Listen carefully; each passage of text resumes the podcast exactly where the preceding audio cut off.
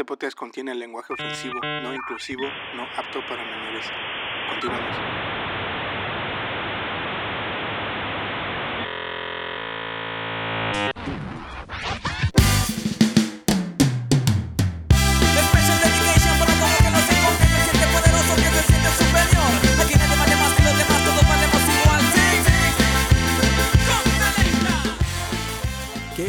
Bienvenidos otra vez a este espacio que se llama La Mezcalina Podcast. Eh, esta parte, esta es una segunda parte a esta historia de Kirk Wallace Johnson que, que tiene este libro, de esto se trató, este libro que se llama The Feather Thief, Beauty, Obsession and the Natural History Heist of the Century, que se tradujo a El ladrón de plumas, belleza, obsesión y el robo de historia natural del siglo. Como dije, esta es una segunda parte a esta historia. La primera la pueden escuchar en este en la- el episodio anterior a este para que tengan todo el contexto ¿no? de cómo se desarrolló todo, toda esta historia. En esta parte este, es todo sobre Edwin Rest y sus intenciones y, y, este, para poder juzgar un poco mejor su, su, su personaje, ¿no? digamos. Pero bueno, sin más que decir, eh, voy a hacer una pausa breve para continuar con esta historia. Como dije, esta es, es la segunda parte porque la grabé todo en un pedazo, pero eh, era demasiado, demasiado larga, así que decidí cortarla en dos. Y bueno, ahora sí, voy a hacer una pequeña pausa y regresamos con esta historia. Que se siente el mejor, que se siente el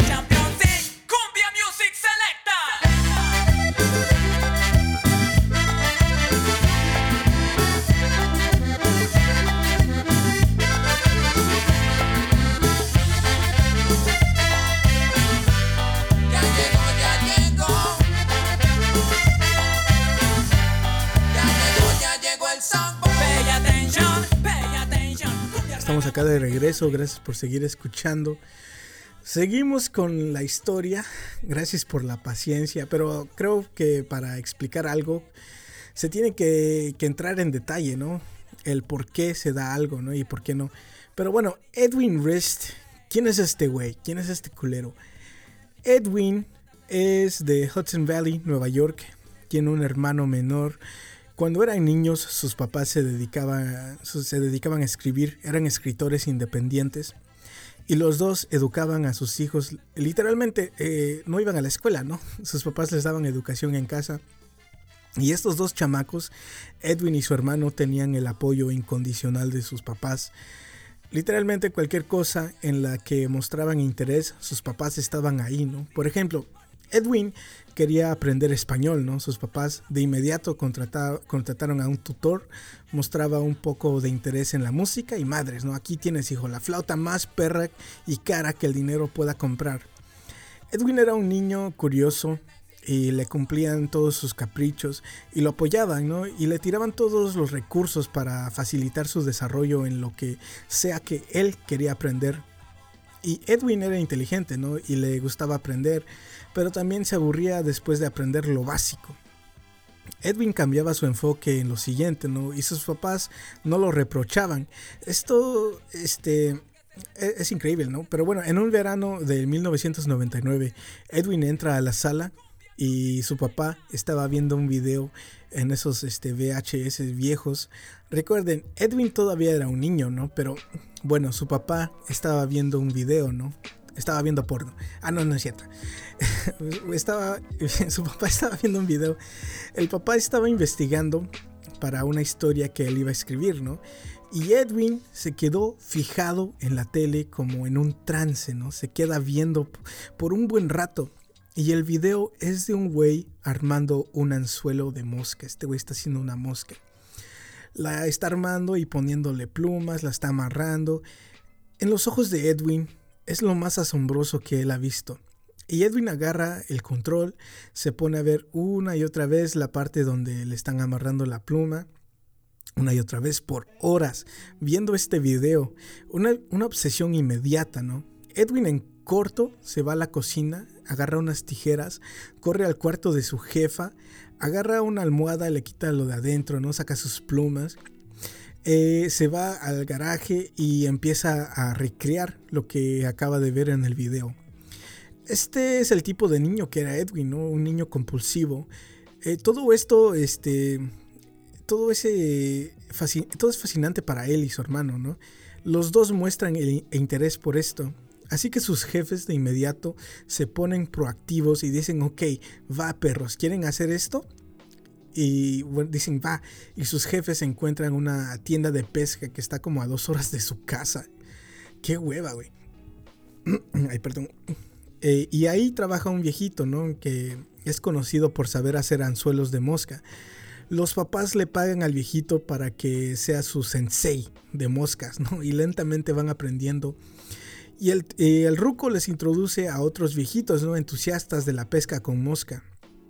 Y es raro porque Edwin y su hermano son niños. Y todos los, los, demás son gente de edad. Es un hobby realmente, este hobby realmente no atrae a niños, ¿no? Ni a jóvenes. Pero los hermanos están ahí, ¿no? Encantados de la vida, de ser parte de este club. Los hermanos van mejorando y son buenos, la verdad. Uno de los viejos les recomienda entrar a una competencia y esta, y esta competencia no son de pesca, ¿no? Se juzga la creatividad y la artesanía de la mosca. Según el libro, este Edwin en una de sus competencias se encuentra con una mosca clásica de la era victoriana. Y el vato que.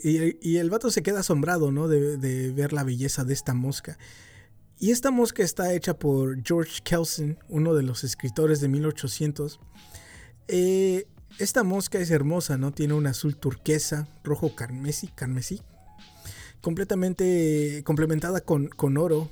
Y es como la Mona Lisa de las, de las moscas, ¿no? Los anzuelos. Y Edwin dice, necesito hacer esta mosca, güey.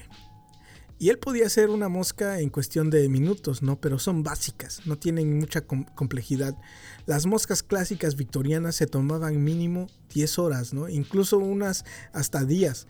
El hombre que había coleccionado esta mosca escuchó lo emocionado que estaba Edwin y su hermano y terminó este, siendo otro maestro más de los jóvenes. Y así pasaron de sensei a sensei siendo entrenados eh, en el arte de hacer moscas, ¿no? Mozzie se llamaba uno de ellos y era el más apto de la comunidad, ¿no? De pesca con mosca. Edwin le rogó a sus papás para que lo, contrataran como maestro y rápidamente sus padres accedieron. Mozzie vivía en Maine, en Estados Unidos, un lugar que está en la costa, en la costa este de Estados Unidos, al lado de Nueva York. En Maine también, este, una, también estaba una prestigiosa, prestigiosa escuela de música para jóvenes músicos. Y la música era otro de los hobbies o pasatiempos preferidos por los dos hermanos que no dudaron en entrar a esta escuela para practicar música. Y la pesca con mosca, ¿no? Así este, se la pasó por años, ¿no? Practicando sus hobbies, haciendo moscas y practicando música. No fue hasta que Edwin empezó a tener acceso al Internet que se dio cuenta que no estaba solo en esta obsesión y que hay toda una comunidad, entre comillas, underground por todo el mundo, ¿no? Dedicada al arte de recrear moscas clásicas, cuáles son las moscas de la era victoriana. ClassicFlyTying.com era una de las páginas más grandes y se puso a leer los foros viendo preguntas que él tenía, de cuáles habían respuestas, porque otros ya habían tenido esas mismas preguntas y mismas opiniones. Y Edwin se topa con una publicación de alguien que, decía lo siguiente, ¿no? Eh, mira, dice esta publicación, hay algo diferente en hacer moscas con materiales antiguos y seguir las recetas viejas. Y llega otro vato igual de mamón y dice, ah, Simón, eh, yo también tengo ese sentimiento, ¿no? Y ese sentimiento me atormenta todos los días. Y llega otro güey mamón también y comenta, ah, es como una droga, ¿no? Nada se compara y nada importa cuando, cuando tocan mis dedos, ¿no? y están hablando de estas plumas, ¿no? Estas, estas plumas eh, viejas y exóticas y pelo de esos polares. Pero bueno, siguen comentando y dicen, me regresan a un tiempo donde los peces eran grandes y frescos. Su textura y su color te inspiraban a ser el mejor pescador y el mejor artesano de moscas que podría ser. No hay nada que se compare. Y bueno, tal vez ustedes estén pensando que se escucha ridículo, pero déjenme les digo algo, en cualquier lugar o cualquier actividad o hobby donde hay, donde hay este, entre comillas, entusiastas, existe este tipo de foros y mentalidad. Es universal, ya sea carros, vino, comida, fotografía, música, cine, absolutamente todo. Eh, llega a esta mentalidad de si tienes X o Y, eres la reata, ¿no? Y también esa mentalidad de ya no es como antes, ¿no? Pero, bueno, Edwin descubre estos sitios web y se da cuenta que hay todo un este, nivel y una manera de hacer moscas que no están a su alcance. Se empieza a frustrar porque solo tiene acceso a materiales modernos. Y ahora él piensa, necesito plumas caras, ¿no? Necesita las plumas de aves exóticas y en peligro de extinción. Eh, plumas que solo se pueden conseguir en el mercado negro. Edwin encuentra a alguien que puede conseguir ciertas plumas y empieza a ahorrar su dinero, ¿no? Por fin puede conseguir una o dos plumas cada cierto tiempo gastando cientos de dólares. Este, perdón. Edwin va este, aprendiendo y lentamente va mejorando sus moscas victorianas. La comunidad de, pesca, de la pesca con mosca lo empieza a reconocer como un joven habilidoso Pasa el tiempo y Edwin es aceptado a un programa escolar prestigioso en Nueva York. Y el autor menciona que Edwin practicaba el arte de hacer moscas como lo haría un monje, ¿no? Un monje japonés budista.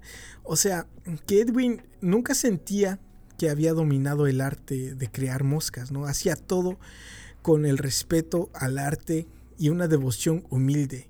Quería lograr trascender más allá. Hacer moscas se había convertido en una búsqueda más profunda que solo amarrar plumas a un anzuelo. Esto era su salvación. Seas mamón. Pero bueno, pasa el tiempo y en el 2007 Edwin es aceptado en este, The Royal Academy of Music London, en Londres, o traducido a la Real Academia de Música de Londres. Una escuela de alto pedorraje se muda a London y su vida cambia totalmente, ¿no? Y va a vivir el fin de su adolescencia y el inicio de sus años 20 en Londres, en London, y se va a quedar en las orillas de, como dije, de London, de London, de Londres. Y cerca está un zoológico, ¿no? Este zoológico tiene ciertas especies de aves que Wallace capturó en los años que estuvo activo. En la tarde, que se iba para London, para Londres, le llega un correo electrónico a Edwin de uno de sus, de sus compas, ¿no? De la comunidad de pesca con mosca. Le menciona a Edwin que tiene que ir a, ver las aves que están en el Museo de Historia Natural en Tring, en Tring, este, cerquita de London. Cuatro semanas después de aterrizar en London, Edwin va a ver qué hay en ese museo y de inmediato es asombrado por las aves, pero se da cuenta que son pocas que tienen en exhibición, ¿no? Y que tal vez tienen más, pero en una reserva o algo. Y Edwin comienza a tramar una manera de entrar a estas partes que no se muestran al público. Eh, quiere ver qué, qué más hay, ¿no? Se quiere acercar. Edwin le escribe un correo electrónico al administrador del museo y le dice, ah, estoy ayudando a un amigo de la Universidad de Oxford que está escribiendo un trabajo sobre las aves de paraíso. Yo soy un fotógrafo y lo quiero ayudar con unas fotos. Así que me gustaría tener acceso a la colección completa. Hay un poco de escepticismo de parte del museo y los del museo le dicen, pues está bien, déjanos confirmar con tu amigo de Oxford y no habrá problema. Edwin le da el correo electrónico de su amigo, que en realidad es un correo falso que Edwin creó para esta ocasión, ¿no? El museo le escribe a este amigo preguntando, ah, ¿tú eres el amigo de Edwin que está en Oxford? Y estás escribiendo un trabajo sobre las aves de paraíso. Y este güey contesta, ah, sí, sí, Simón, sí soy. Ah, yo y mi buen amigo Edwin este, me está ayudando, ¿no? Aprueban la visita de Edwin. Edwin va al museo y el personal lo lleva al edificio de ornitología y le dicen, pues bien, aquí está, eh, dinos cuando acabes, tómate tu tiempo, no hay pedo, haz lo tuyo, campeón. Y lo dejan solo. A este pervertido de plumas, ¿no? En un edificio lleno de aves. Empieza a abrir los gabinetes y ve todo el tesoro que tiene a su alcance, ¿no? Y sus manos tiemblan a ver todas estas aves de colores verdes y azul y rojos, metálicos, intensos, ¿no? Aves ya extintas y valiosas. Y sus ojos se convierten en signos de dólares, ¿no? Aves extintas que valen cientos de miles de dólares. Pero para Edwin esto es arte, ¿no? Su corazón y mente se, se llenan de posibilidades creativas de lo que ve enfrente de él. Edwin saca su cámara, empieza a tomar fotos de absolutamente todo, ¿no? Los gabinetes, las aves, eh, dónde están las puertas, cuartos y salidas. Y él feliz de la vida viendo estas aves y plumas estaría cagado que regresara el del museo. Nada más para chequear cómo va todo, ¿no? Y que este, que este güey esté en el piso cubierto de aves así de... Ah, ah". Pero bueno, estoy un pendejo, ¿eh? Pero bueno, cuando él siente que tomó todas las fotos que necesitaba, se sale, se despide de todos y se va. Le cae el sentimiento de me tengo que meter otra vez a ver estas aves, ¿no? Empezó a pensar cómo puede meterse de nuevo, echarle otro vistazo y mientras está tramando algo, se da cuenta que no es suficiente con solo ver las aves. Él las tiene que obtener. Y él piensa, si puedo obtener estas aves, él, él tendría una reserva incomparable el resto de su vida.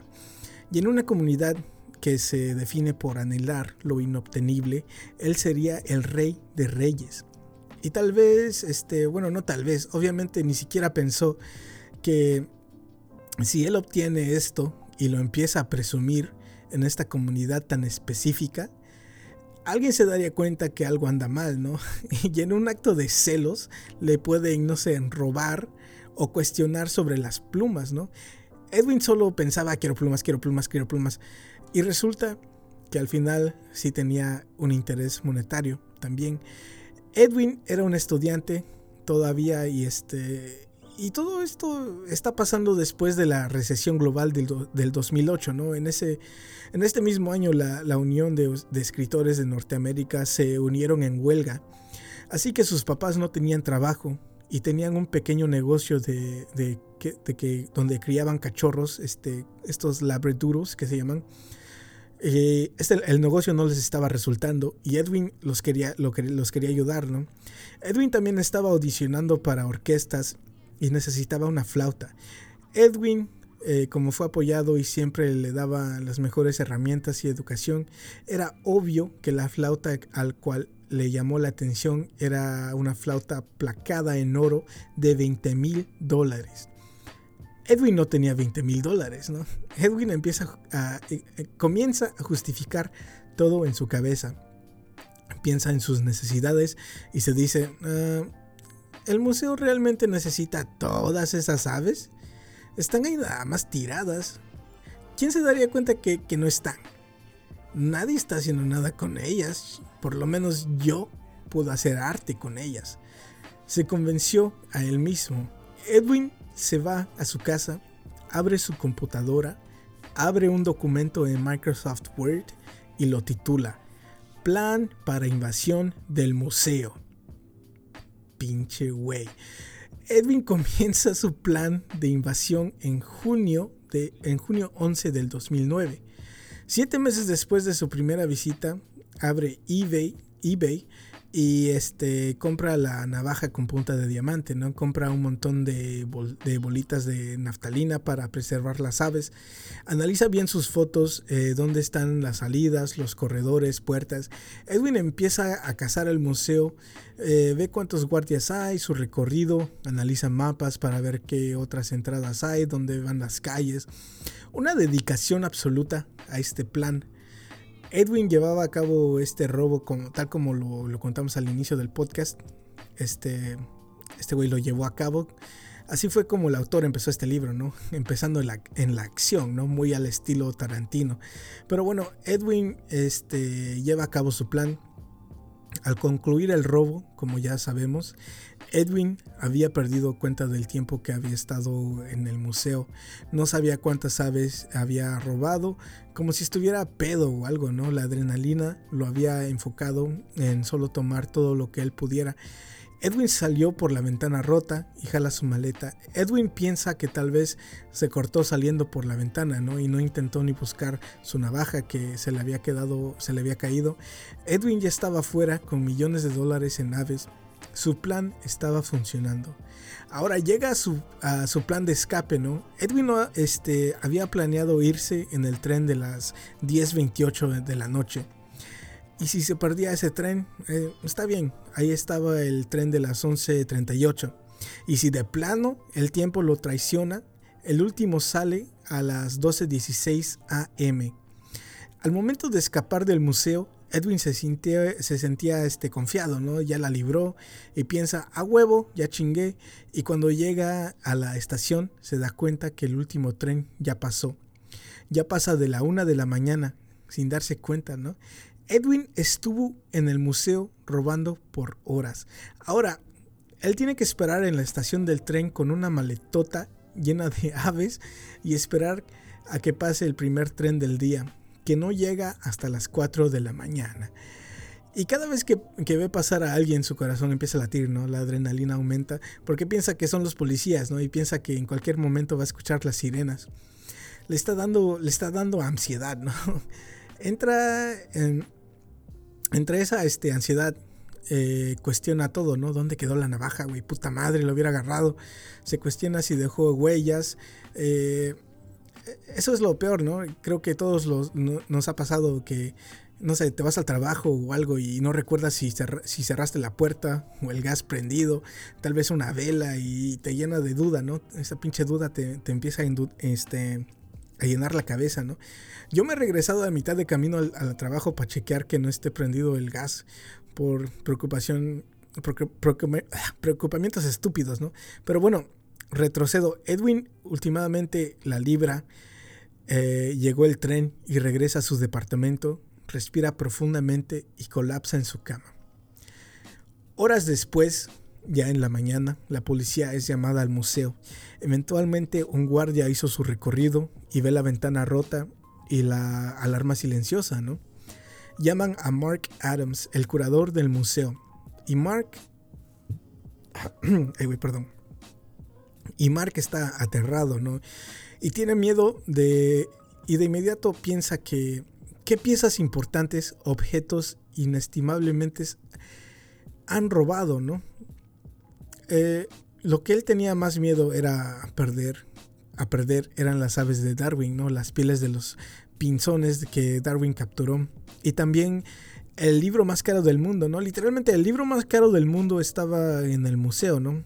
No sé si sigue siendo el, más caro del mundo, ¿no? Pero era, este libro era la primera edición del libro de Birds of America, de John James Audubon. Pero estos dos estaban en, en sus respectivos lugares, ¿no?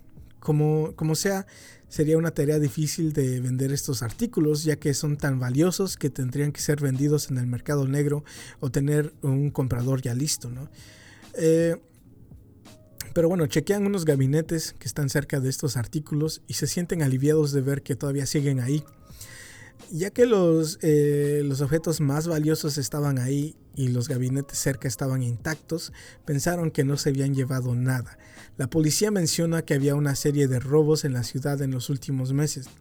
Tal vez los ladrones se metieron por la ventana, no vieron computadoras o electrónicos de valor y simplemente se fueron, ¿no? Se armó un consenso que eso fue lo que ocurrió. Pudieron seguir checando gabinetes, pero si hacían eso tendrían que este, tener toda una auditoría de todo el museo, ¿no?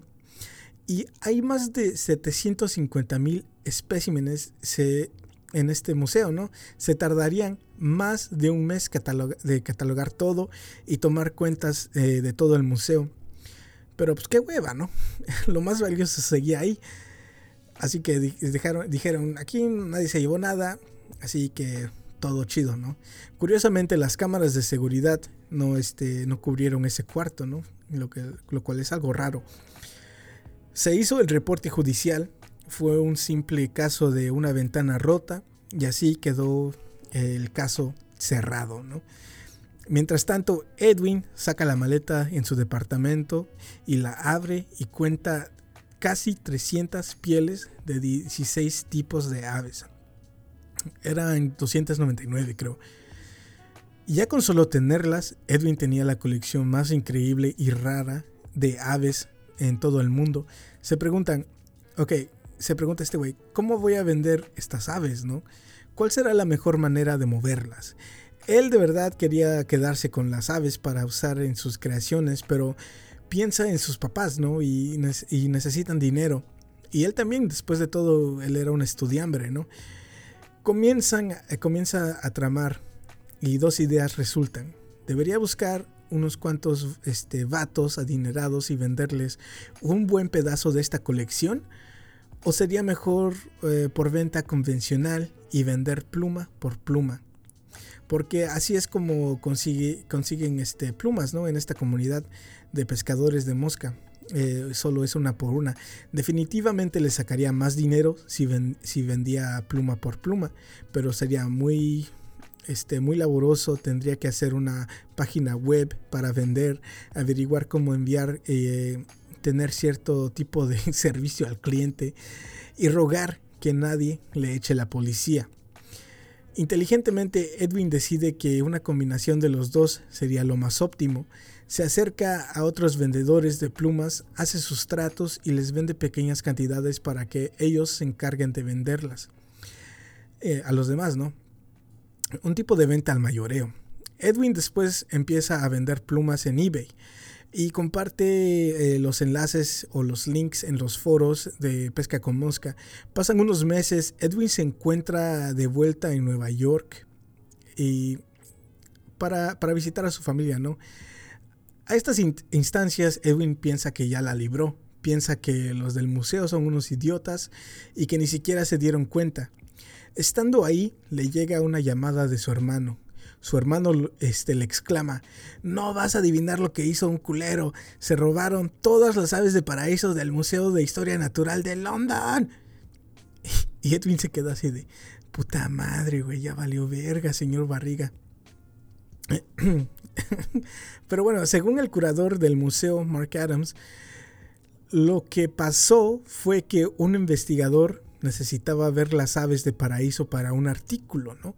Abrieron los gabinetes de las aves de paraíso y por fin se dieron cuenta que todos los gabinetes estaban saqueados.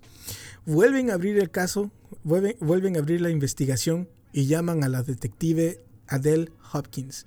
Y ella se queda perpleja, ¿no? Pensando, ¿quién entraría a un museo para robar aves viejas? Lo cual es una opinión válida y por eso el autor nos dio todo ese contexto. Y por, y por eso nosotros sabemos el valor y la historia y el sacrificio que fue capturar y estudiar todas estas aves. Y por qué, y también por eso sabemos por qué alguien como Edwin estaría dispuesto a robar un museo para sus, este, entre comillas, artesanías. Mark Adams eh, y la detective Adele buscan por pistas, ¿no? Hacen su recorrido afuera del museo donde está la ventana rota y encuentran el cortavidrios, ¿no? Un un guante de látex y en el suelo también un pedazo de vidrio con gotas de sangre. Entonces ya tienen el arma del crimen, ADN, posiblemente huellas, obviamente buena colección de evidencia y un poco de evidencia forense, ¿no? Lo cagado es que en este museo ya lo habían robado antes, ¿no? Y aparentemente los museos son robados con frecuencia, ¿no? Este año pasado en Netflix salió una docuserie muy chida sobre un robo de un museo en Boston llamado eh, Isabella Stewart Gardner Museum, cual este, fue también el robo más grande de arte de la historia. Y, y este de London es obviamente es el robo más grande de historia natural, ¿no? La diferencia es que nadie sabe hasta este día dónde fueron a parar las obras de arte ni quién este, llevó a cabo el robo. Curiosamente, las obras más valiosas eran de este artista Rembrandt, que si pusieron atención al principio del, del podcast, eh, Rembrandt incluye plumas de aves de paraíso en una de sus obras. Hay otros robos medios bizarros. Este mismo Museo de Historia Natural en London, en, en perdón, eh, en 1975 aparece un güey en silla de ruedas, llega a hablar con el curador del museo de ese tiempo y le dice, eh, fui, para, fui paralizado y ahora lo único que me da placer es ver huevos. Y el curador así de, ¿qué? Y, este güey sigue, necesito ver una colección de huevos, es lo único que me, que me trae felicidad y me deja dormir. El curador del museo de este, en este tiempo se apiada de este güey y más que nada le da lástima, ¿no? Y accede. Y le dice, pase por aquí, caballero, para que vea nuestra colección invaluable de huevos. Y el otro, gracias, joven, que Dios se lo pague, es lo único que me brinda felicidad. El, el vato procede a ver estos huevos de animales en peligro de extinción, fósiles de huevos, de dinosaurio y cosas locas, ¿no? Y raras. Y este güey le dice, joven, ¿me permite un momento solo, eh, por favor, para que, para mejor apreciar estas ma- maravillas? El curador le dice, ah, sí, señor, co- como usted guste, no hay problema. El otro le, contesta, gracias, joven. Se va el curador y eh, al momento que cierra la puerta y lo dejan solo, en corto este güey se para de su silla y se queda así de, a huevo, ya chingué. Se empieza a llenar los pantalones de estos huevos con tremendo valor. Y cuando acaba sale con, con su silla de ruedas así de, gracias joven, no sabe cuánto bien me hizo ese momento. y lo que hacía este güey era vender los huevos en el mercado negro. En un periodo de tres años robó por lo menos 10 mil huevos. Y dijo, este... Y bueno, yo digo, ¿quién se robaría huevos de este tipo, no? Pero pues igual, ¿no? Que la situación de, Edwin. Hay toda una comunidad de coleccionistas que tienen la necesidad de obtener algo, algo inobtenible. eh, que pagan lo que sea para, para obtenerlo, ¿no? Sin preguntar cómo lo consiguieron. Eh, la gente que le compraba a Edwin solo estaba interesada en obtener estas plumas, ¿no? Y pieles. Los detalles salen sobrando. Pero la evidencia forense solo sirve eh, la evidencia forense que tenían solo sirve si hay sospechosos. Y la forma que se, que se reveló la identidad de Edwin fue de pura suerte. En Ámsterdam se estaba llevando a cabo una competencia de pesca con mosca y un detective holandés que gustaba de practicar la pesca con mosca eh, como forma de alejarse de su estrés, así como el autor de este libro, de pura casualidad estaba ahí pescando en el río con otros entusiastas. Uno de ellos tenía una mosca hermosa, ¿no? De color azul y cobre.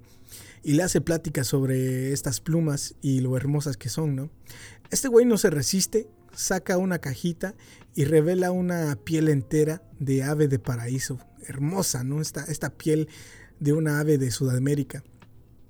El vato le dice, este, ¿cómo la ves, güey? Está chida, ¿no? y el detective asombrado le pregunta, órale, güey, ¿de dónde sacaste esa madre? Ese güey le contesta, de un chamaco de Inglaterra llamado Edwin Rist. Eh, me lo vendió por el internet. El detective nota algo raro en la pata de esta ave.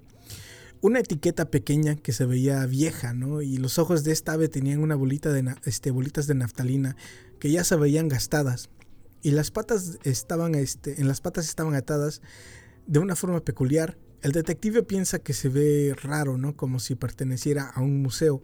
Es obvio que la forma de preservar esta piel eh, no es contemporánea. Sus instintos de, de detective se encienden y recuerda haber leído algo sobre el museo y sobre un museo y aves. Se va a su casa y empieza a investigar. Busca por foros y mercados en línea para, para, para ver qué personas están vendiendo pieles. Y hay una persona que sigue apareciendo, ¿no? Y que tiene la colección más impresionante de aves que ha visto. Está vendiendo cosas muy locas también que tal, que tal vez ni, ni siquiera debería tener. Llegan, llega a un nombre de usuario. Este usuario se llama Flute Player 1988. Flute Player 1988. El detective googlea ese nombre y le aparece una cuenta de eBay con el nombre Flute, Play, Flute Player 1988. Este detective le da esta pista a la policía de Inglaterra y le dice a la detective Adele, deberías investigar este usuario de eBay Flute Player 1988. La detective contacta a eBay para información sobre este usuario. Llegan los registros de eBay y el nombre que aparece eh, es Edwin Rest. Adele busca los registros eh, del museo para ver si algún visitante del museo tenía ese nombre, ¿no? Está busque y busque este, meses atrás y por fin lo encuentra, ¿no? Edwin Rist. Este güey fue tan pendejo que usó su verdadero nombre cuando fingió ser un fotógrafo de un amigo, del amigo ficticio, ¿no? Que, que no existía. Adele regresa a revisar los registros de eBay y ve la actividad en la cuenta de Edwin. Encuentra compras para miles de bolsitas de Ziploc, va más atrás y encuentra una compra de pinzas para cortar fierro, encuentra la compra del cortador de vidrio y los guantes de látex. Y ¡boom, papá! ¿Qué más quieres? La evidencia forense no dio resultados porque Edwin no tenía récord de ser un criminal, así que no podían hacer eh, referencias alguna con él. Pero bueno, esto ya era más que suficiente, ¿no? Para dar con él, en noviembre 12 de 2010, Adele va al departamento de Edwin en London junto con, un, con unos policías y tocan la puerta. Edwin les abre visiblemente nervioso y les preguntan, ah, buenas tardes, ¿cómo les puedo ayudar? Eh, le dicen, somos la policía y venimos a investigar sobre el robo del Museo de Tring. Y de inmediato, sin desperdiciar un segundo, Edwin se quiebra y confiesa todo y dice, fui yo, fui yo, eh, lo siento, por favor, perdónenme, lo siento mucho, juro que los iba a regresar, no sé qué estaba pensando. Este güey chillando y confesando. Suben a su departamento en el piso de arriba y ahí están, ¿no? Ahí están en un, en un montón de aves en la alacena. Pero Edwin cooperó tanto que tenía una tele en su pared que se robó de las instalaciones de su escuela y la colgó en su cuarto. Y pues ya que los policías estaban ahí, Edwin les dijo, también me robé esa tele que está ahí, la iba a regresar, se los juro. Eventualmente, Edwin tiene que ir a corte para enfrentar al sistema legal. Edwin se declara culpable, pero antes de llegar al día del juicio, los abogados de Edwin solo tienen una jugada para reducir eh, de manera dramática su sentencia. Los abogados consultan con doctores y presentan estudios de que el joven Edwin tiene problemas de salud mental. Y no sé si se dieron cuenta, y no lo quería mencionar para que el oyente, o sea, ustedes, no tuvieran esa percepción de Edwin, pero tal vez en la manera que creció o su curiosidad, enfoque y maestría, y quizás su obsesión con un hobby o actividad es más intensa que el de, que el de otras personas. Y aquí está la llave, ¿no? Para la defensa de Edwin. El juez lo manda con el primo de Borat. Literal, güey. El primo del güey que interpreta el papel de Borat, Sasha Baron Cohen, e interpreta a este personaje de comedia. Su primo es un especialista diagnosticando a gente con autismo y síndrome de Asperger's. Y este es el doctor Simon Baron Cohen. El doctor Simon Baron Cohen diagnosticó a Gary McKinnon con autismo. Para los que no saben, esa historia también está bien pinche loca, pero para resumirlos, eh, Gary McKinnon hackeó a la NASA y supuestamente encontró imágenes de ovnis y tratos con alienígenas y también hackeó a, este, a la NSA, la Agencia de Seguridad Nacional estadounidense, y fue ahí donde lo cacharon, ¿no? Simon Baron Cohen lo diagnosticó con autismo, este, Asperger's, ¿no? Y bueno, esto impidió que eh, Estados Unidos pudiera extraditar a Gary. Y así Gary McKinnon se salvó de ser metido a prisión, tal vez de por vida, no sé cuánto le iban a dar, pero, güey, hackear a la NASA y a, la, y a la Seguridad Nacional de Estados Unidos, no mames, güey. Según el doctor Cohen, Edwin habló de estas plumas eh, y de este robo al museo como si no fuera para tanto, ¿no? La defensa de inmediato pensó, Ah, este güey sí puede tener autismo, tal vez. El doctor Cohen también dijo que el dinero o la recompensa monetaria no fue la razón por la cual Edwin cometió este robo, sino, este, sino que fue esta obsesión e interés que tenía con, una, con esta forma de arte antigua de la pesca con mosca. Se enfocó tanto en su creatividad que desarrolló lo que se le llama visión de túnel y lo único que podía pensar eran en los, en los materiales y el arte que él aspiraba a crear. sin pensar en las consecuencias sociales. El doctor Cohen también agregó que para la corte y al jurado que Asperger's impide que el individuo siga normas sociales y esto lo deja vulnerable, vulnerable ante la ley por ingenuidad social o mala toma de decisiones informó a la corte que todos estos síntomas se aplican a Edwin, ¿no? También los resultados de su examen de diagnóstico y el resultado personal señalan que Edwin muestra todas las señales de tener esta condición. El doctor Cohen agregó a la corte eh, que en vez de ser mandado a prisión, Edwin debería recibir tratamiento de rehabilitación a través de consejería de salud mental. El doctor agregó que lo mejor sería que a Edwin, que lo mejor sería que Edwin completara y siguiera con su hobby de forma terapéutica. ¿Cómo la ves? Y durante el juicio, los abogados del museo o la fiscalía se, quedan así de, güey, ¿de qué estás hablando, güey? Edwin creó un documento en, su su computadora titulado Plan para invasión del museo, güey.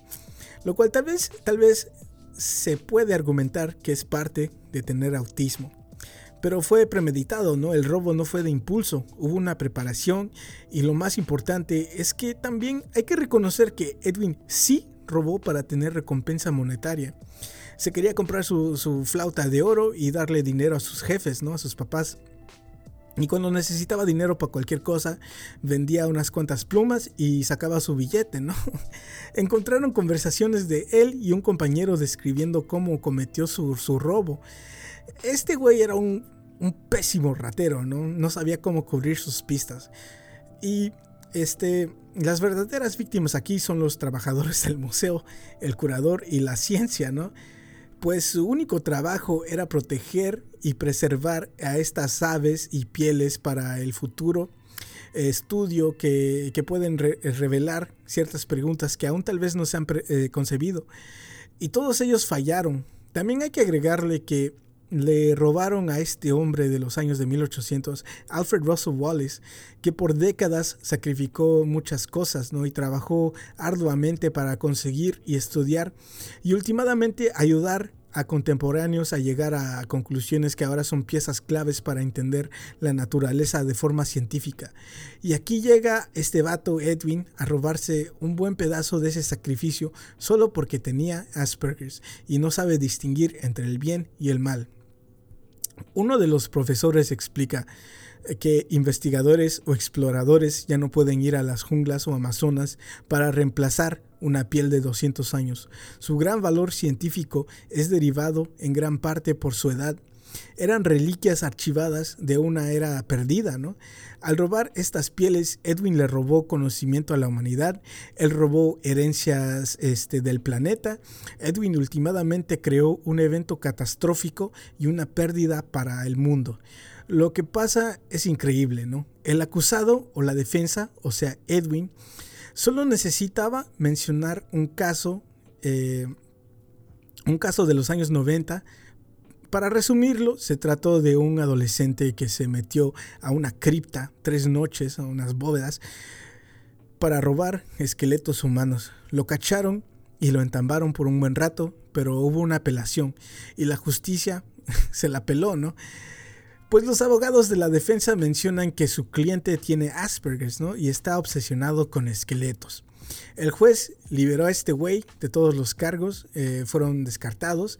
Entonces, en el juicio de Edwin, la sentencia, eh, en la sentencia final, el juez dice, ese caso, en términos de comportamiento obsesivo, es igual al tuyo, Edwin, y ahora todo lo que podemos hacer es tratar de ayudarte y apoyarte e intentar que este comportamiento no se repita. La sentencia eh, más baja era de 12 meses en prisión, pero todo será borrado, no habrá ni un día en prisión para Edwin Rest. Y bueno, ok.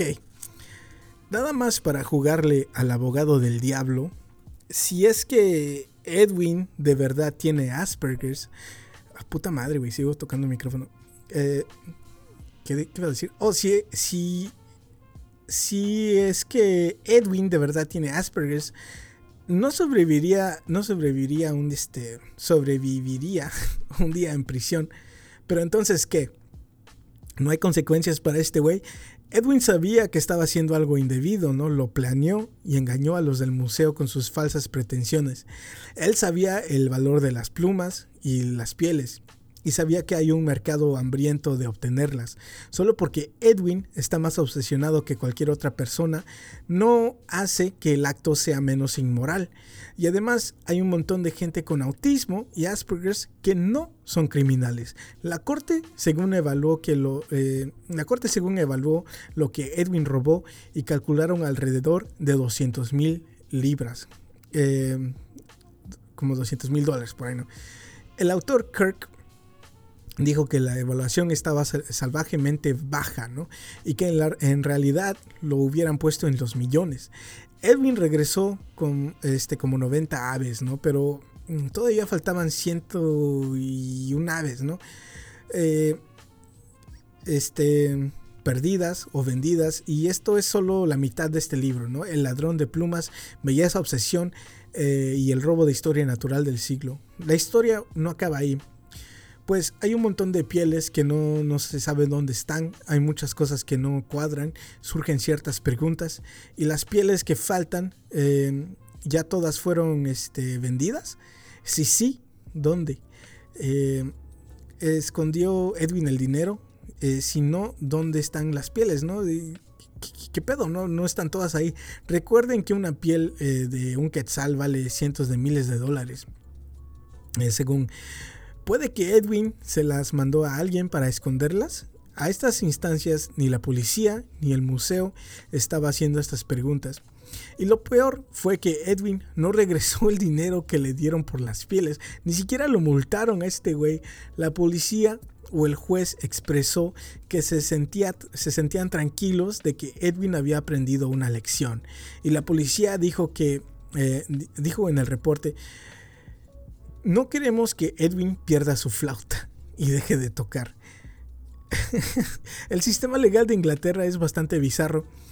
No hace mucho hubo una historia de una mujer pakistani que dejó morir a su bebé y demandó al gobierno de Inglaterra por 3 millones de dólares, porque según no sabía inglés y la partera del hospital no le dijo que tenía que alimentar a su bebé.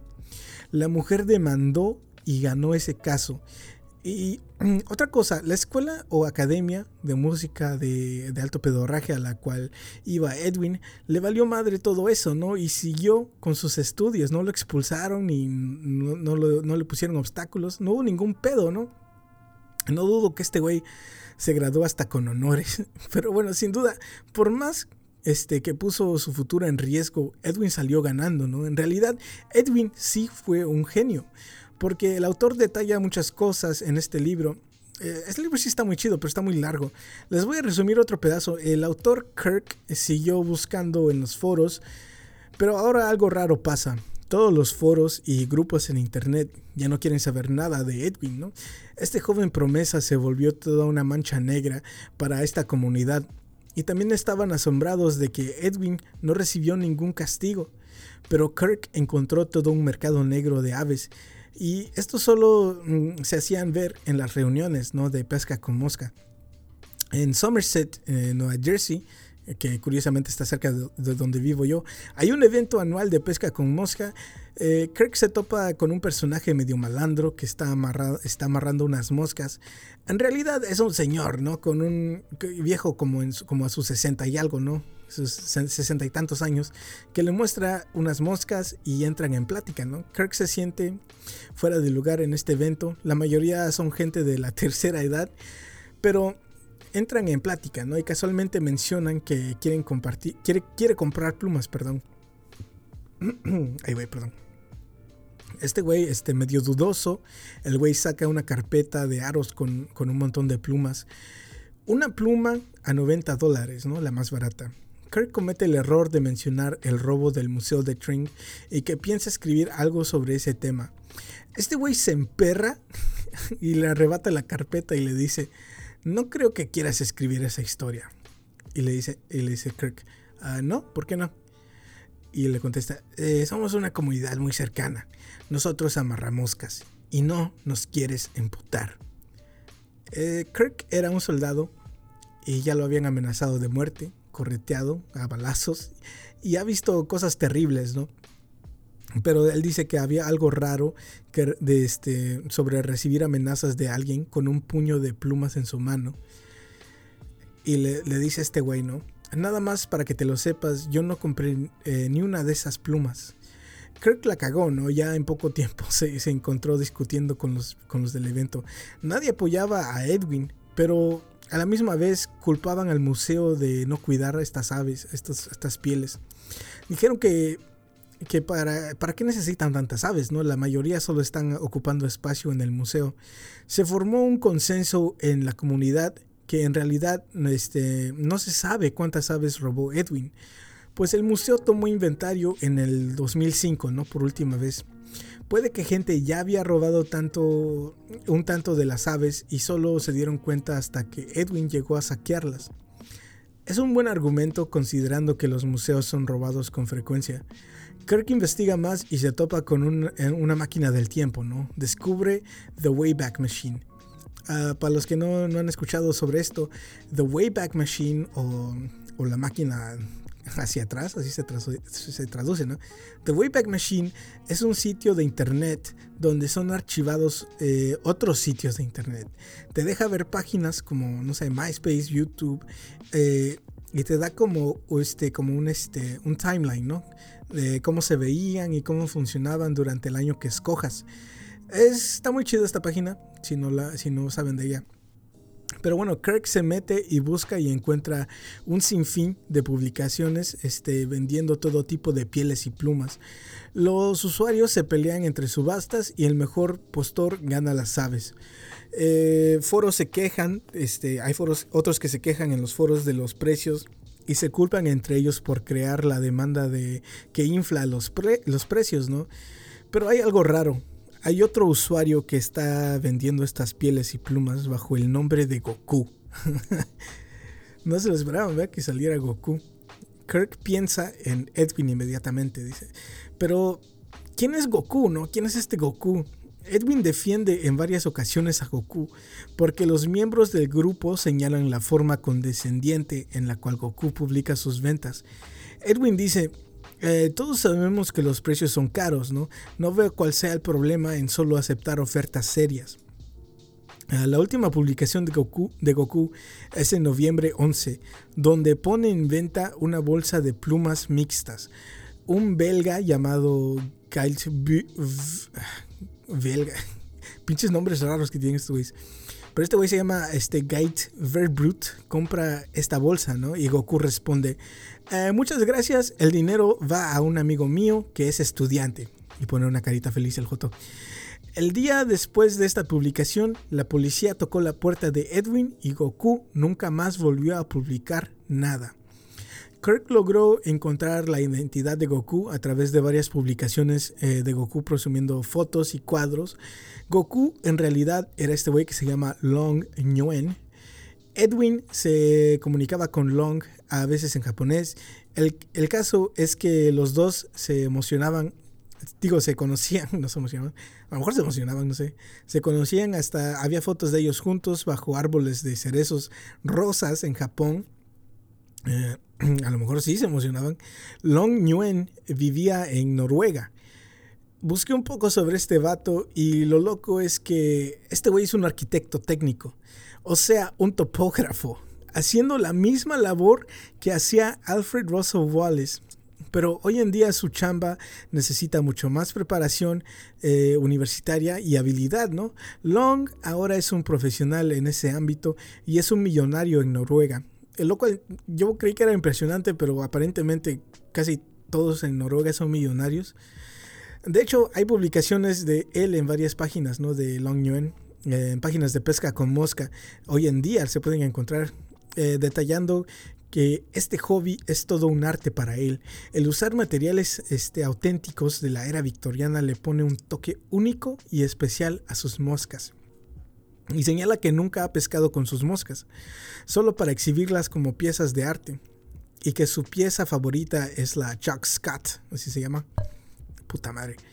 Se ve o se percibe como una persona inocente que solo quiere compartir lo que lo hace feliz. Desde que Kirk se enteró de este robo al museo, Kirk le escribía correos a Edwin Rest tratando de entrevistarlo. Después de que Edwin fuera liberado de todos los cargos, Kirk le volvió a escribir y Edwin le volvió a escribir a Edwin sin obtener ninguna respuesta. No fue hasta que Kirk creo que menciona a Long Nguyen que Edwin aceptó tener una entrevista con, con Kirk en, este, en London. Este Kirk no se lo podía creer, ¿no? No lo pensó dos veces y voló directamente con su esposa a London, a Londres. Kirk se cuestiona mucho su, propio estado mental, ¿no? Durante todo este libro, ¿no? Él sabía que esta historia de las aves y el robo y Edwin era una distracción de su organización fallida. Y no solo eso, pero una distracción para su trastorno de estrés postraumático, que hasta aceptó de impulso una, una entrevista perdón, con este tal Edwin Rest se pone nervioso y se recuerda a sí mismo que no ha conocido a Edwin, ¿no? Estaba alto, pero ¿qué tan alto, no? ¿Se, habrá puesto mamado conforme pasaron los años? No sabía, ¿no? Eh, ¿Era una persona amable o de mecha corta? Se pregunta si necesitaría seguridad, así que llama a una empresa de seguridad personal y lo contesta un alemán con inglés medio mocho, ¿no? Y le hace preguntas básicas a Kirk. Eh, le dice, ah, ¿cómo se llama el individuo? Edwin Rest. ¿A qué se dedica? Es músico, toca la flauta. Uh, recuérdeme que, de qué fue acusado. A robar plumas. Hubo un silencio incómodo, ¿no? Ah, ok, te mandaré a Klaus, le dice este güey. El de, servicio de seguridad le recomienda que el guardia se mantenga fuera del cuarto, eh, fuera del cuarto del hotel para no intimidar a Edwin le da un walkie-talkie para que lo haga sonar en caso de que lo necesite, ¿no? Y le parta su madre a Edwin. El día llega, ah, Kirk está nervioso, prepara, este, prepara todo para esta entrevista y aunque no habían acordado que esto sería una entrevista grabada, sacó tres micrófonos y los pone en diferentes partes del cuarto del hotel por si uno deja de grabar, uno deja de funcionar. Estaba cubriendo todos los ángulos de fallo este güey, ¿no? Eh, le da a su mujer una computadora, una laptop, eh, unos audífonos para monitorar el audio y bueno, llega Klaus, ¿no? El de seguridad. Le da el walkie-talkie y lo esconde detrás del cojín del sofá. Klaus era este güey alto, güero, cara de malandro, pelo rapado, como si se hubiera cortado con un cuchillo, dice este güey. Y portando un traje atlético de Adidas, ¿no? Conocidos como tracksuits. Güey, a los a, la raza ucraniana o de Rusia les mama usar estas madres. Pero bueno, Kirk revisa sus preguntas y puntos de plática. Ok, Edwin cometió el robo más grande de historia, eh, de historia natural del siglo. Edwin era un genio. Edwin Rest era un virtuoso en la flauta. Edwin solo cometió un error como todos los adolescentes. Edwin este, tiene un desorden mental. Edwin Rest Rest este, solo quería proveer para su familia que necesitaba dinero. Edwin era el futuro de la pesca con mosca. Edwin era una mancha negra a la comunidad de pesca con mosca. Edwin era un narcisista, criminal. Edwin, tal, tal vez era inocente. Edwin trabajó en equipo o fue el títere de alguien más. Edwin le ganó al sistema. Este, Edwin por fin llega alto, 6 pies o más de, un metro. 6 pies o más de un metro y medio de altura.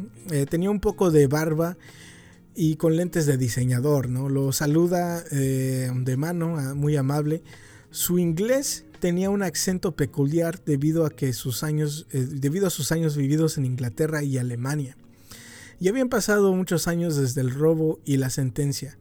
Kirk se pregunta a sí mismo por, qué aceptó Edwin, ¿no? Y si Edwin creía que podía ser más listo que él. Tal vez sí. Entran y le dicen que van a grabar estas, estas, estas preguntas, ¿no? Esta fue la conversación. Aquí sale Kirk. ¿Cuánto tiempo tienes para platicar? Contesta Edwin. ¿Podemos acabar en dos horas o hasta que anochezca? Dijo sonriente las dos preguntas más importantes eran, ¿de verdad tenía Asperger's? Y el diagnóstico que lo libró de todo. Y la otra era, Long Nguyen, ¿este güey era el cerebro de este crimen?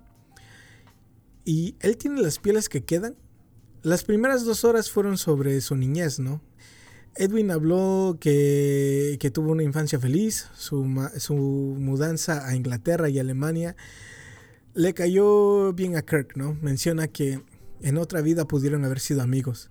Tenía un este, buen sentido del humor y daba respuestas inteligentes y, concretas. Un hombre culto, según Kirk.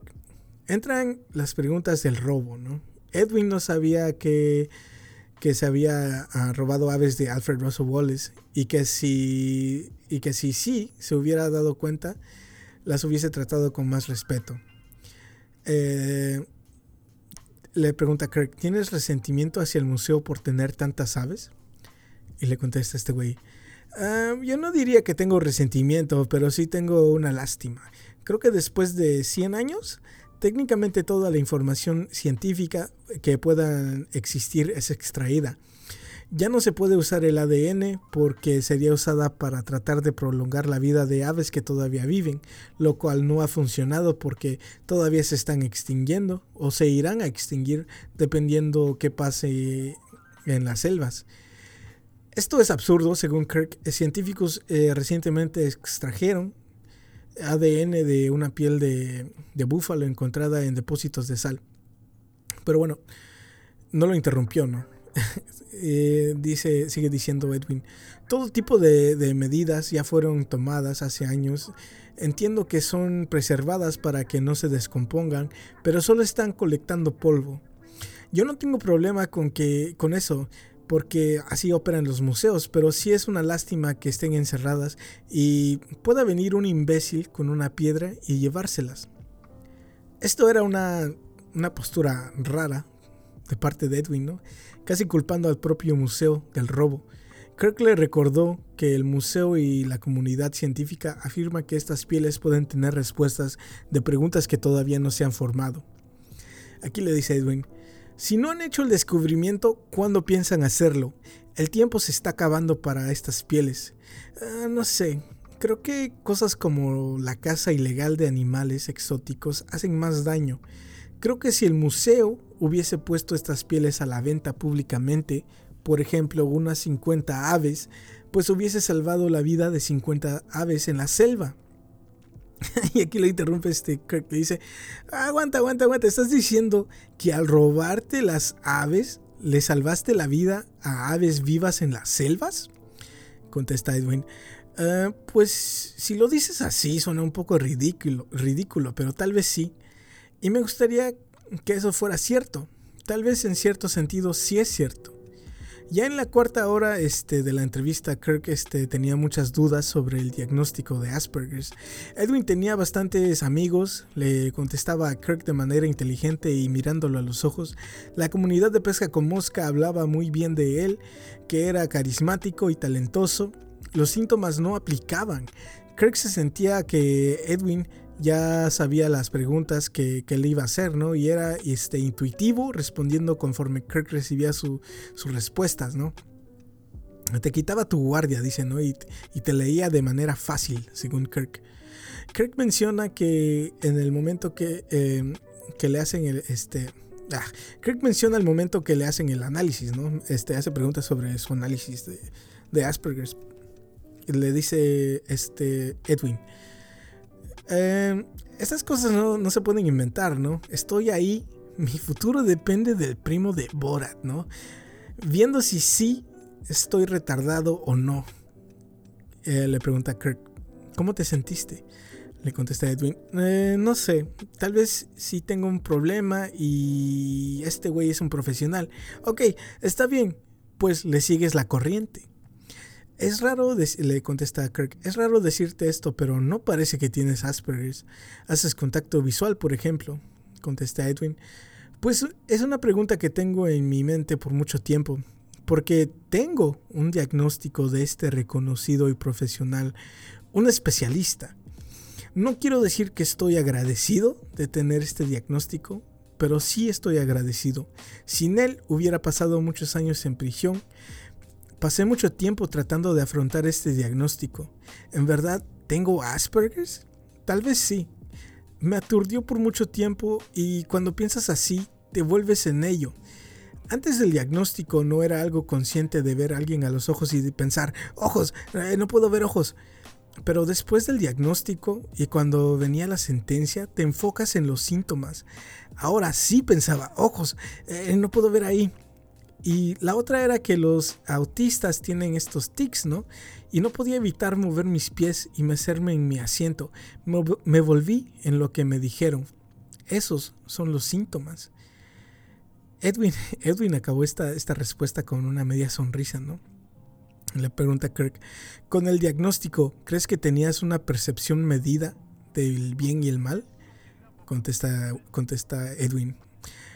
La cosa es que si digo que no tengo una medida eh, de lo que está bien o mal, se escucha como si me estuviera tratando de deslindarme de las consecuencias.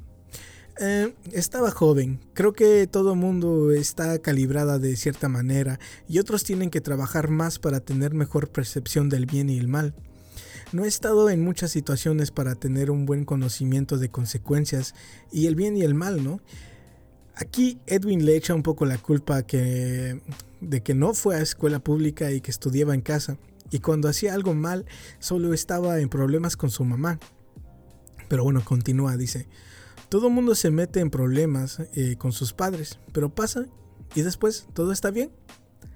Kirk ya tenía su respuesta del diagnóstico, ¿no? Edwin estaba dispuesto a, en convertirse en un camaleón para evitar las consecuencias. Así es como funciona el sistema legal, le dijo Edwin. A veces es muy injusto para la víctima o el acusado. Ya era de noche y, es hora de que entre Goku ¿no? en, este, en esta interrogación este Long Nguyen.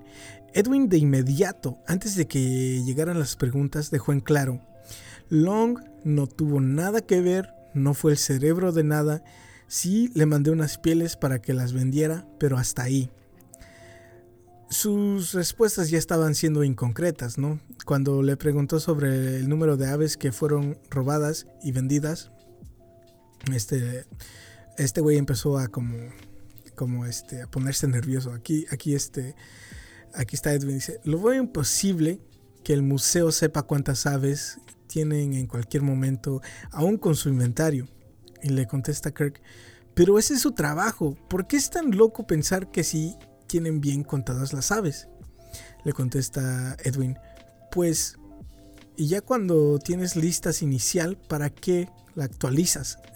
y le contesta, le contesta Kirk, ¿qué? Y le contesta Edwin, si ya tienes una lista, ¿para qué la vas a actualizar antes de que te roben?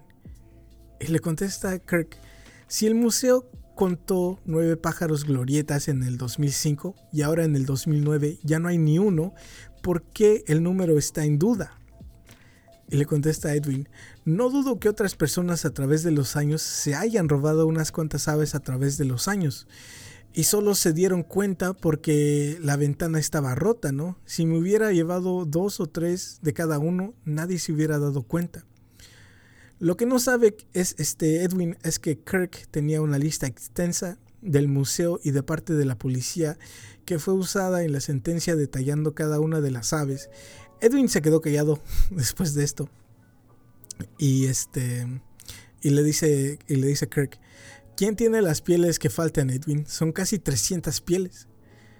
Eh, eh, no, eran como... Sí, total fueron como 300 que se robó, ¿no? Pero bueno, y dice, dice, dice este Edwin, si alguien las tiene, no sé quién las tenga. Y le dice Kirk, pero ¿no eres tú la persona más indicada a saber quién las tiene?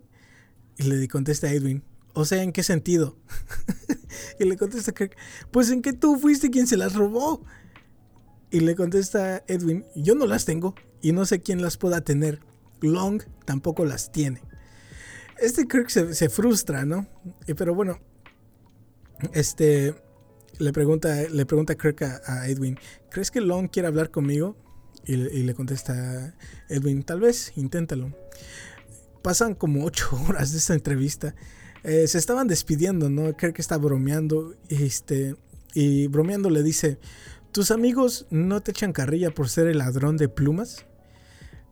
Y este güey se ofende, ¿no? Este Edwin. Dice, trato de evitar ciertas palabras. Ladrón es una de ellas. Esto se va a escuchar raro, pero yo no me siento como un ladrón. Para mí un ladrón es alguien que está esperando a que te voltees y en ese momento robarte la cartera. Y al otro día vuelve para hacer lo mismo.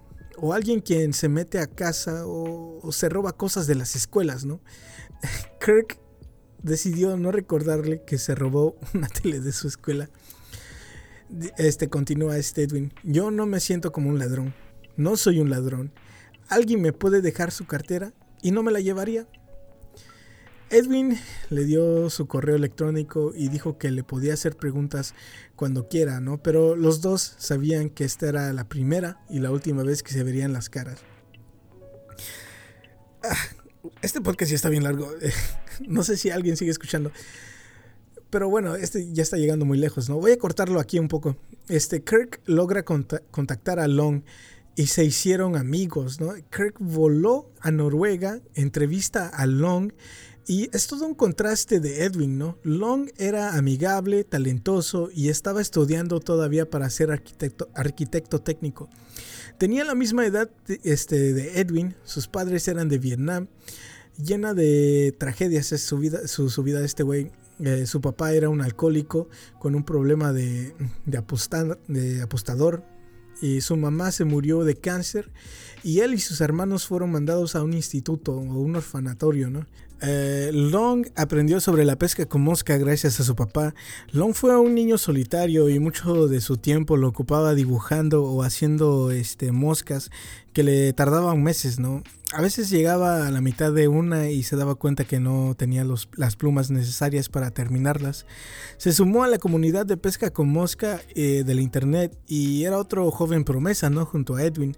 Pero en los ojos de Long, Edwin era el talentoso.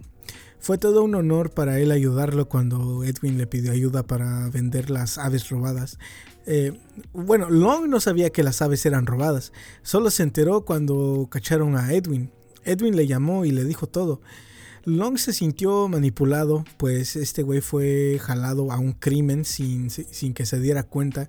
Y peor, eh, y peor, y peor eh, de parte de su, de su, héroe, de su. Que fue Edwin.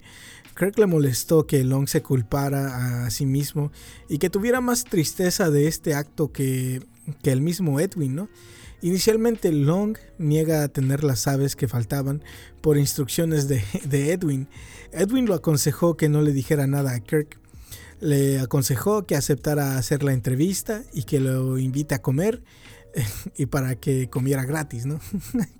Este güey. Al final de esta historia, Long es el personaje que se vuelve el héroe, ¿no? Yo, eh, por lo menos yo creo termina de, devolviendo las, las, aves que él tenía al museo y hasta trata de tomar una alternativa a la pesca con mosca, iniciando el consumo de eh, el consumo de plumas sustentables. La tarea sería difícil, ¿no? Pues mucha gente de este ámbito se aferra a lo inobtenible. Menciona que el hecho de que las plumas sean falsas es como un veneno, ¿no? Que te carcome por dentro. Esta historia, esta historia es muy rara, muy bizarra. Pero me gusta mucho, ¿no? Por, por, me gustan las historias que, que son absurdas. Pero todo, todos estos personajes tienen esta personalidad adictiva, ¿no? Eh, que, que no pueden dejar las cosas como son.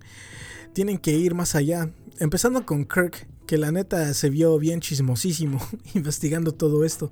Hasta Alfred Russell Wallace, que bien pudo cambiarse de carrera después del incendio de su barco.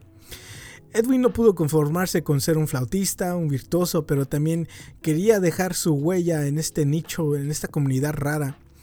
Pero bueno, Edwin anda libre, ¿no? Contento de la vida. Se cambió, ahora hoy en día se cambió su nombre. Eh, se llama Edwin Reinhardt, creo. Eh, me imagino para deslindarse aún más de este crimen. Eh, sí, ahora se llama Edwin Reinhardt. Y hay unos videos de él tocando canciones de Metallica en versión flauta.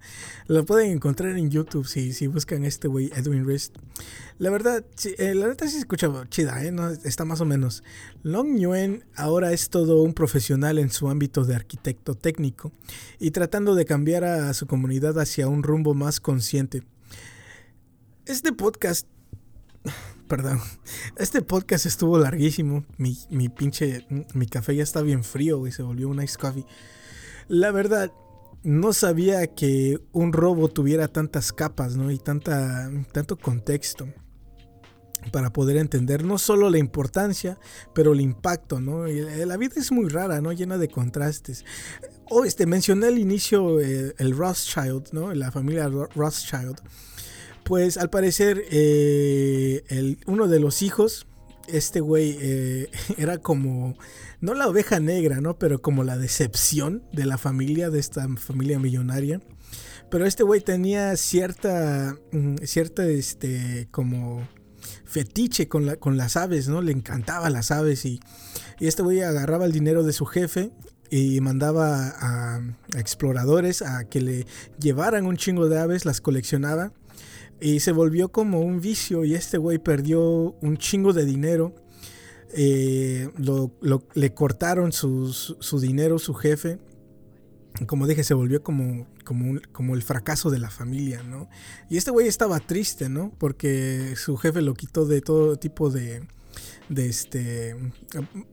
Básicamente no le iba a dejar los terrenos, ¿no? Así que este güey, eh, en, y oh, además era homosexual, ¿no? Que en ese tiempo era como, güey, no puede ser homosexual.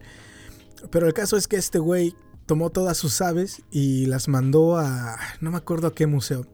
Pero el caso es que las mandó a un museo y puso su nombre, ¿no?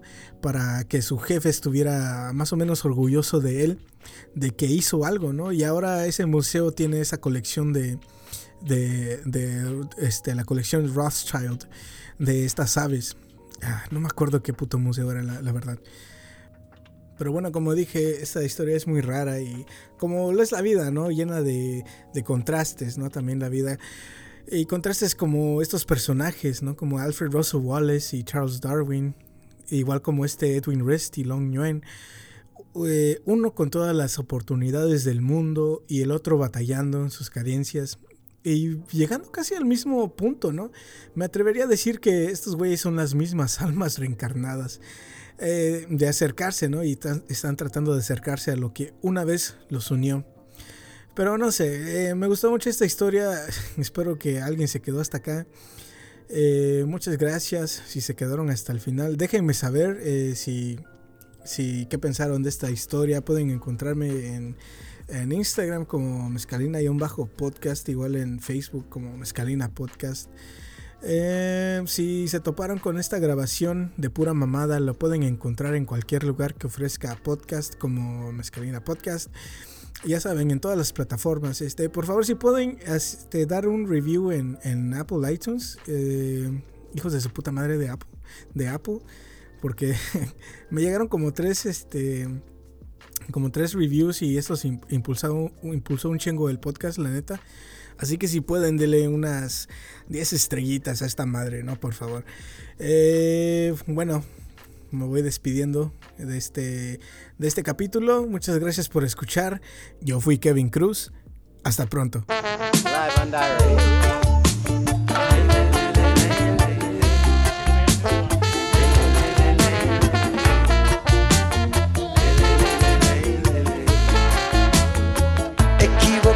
vida, equivocado yo, pena por mi morena, que yo sin ti me hundo en un día tan profundo, en un día sin respiro, lo digo y me confundo, equivocado amor, equivocada tía tanto, lo digo y me consuelo, tirándome del pelo, equivocada vida, equivocado amor, equivocado dolor, equivocado amor.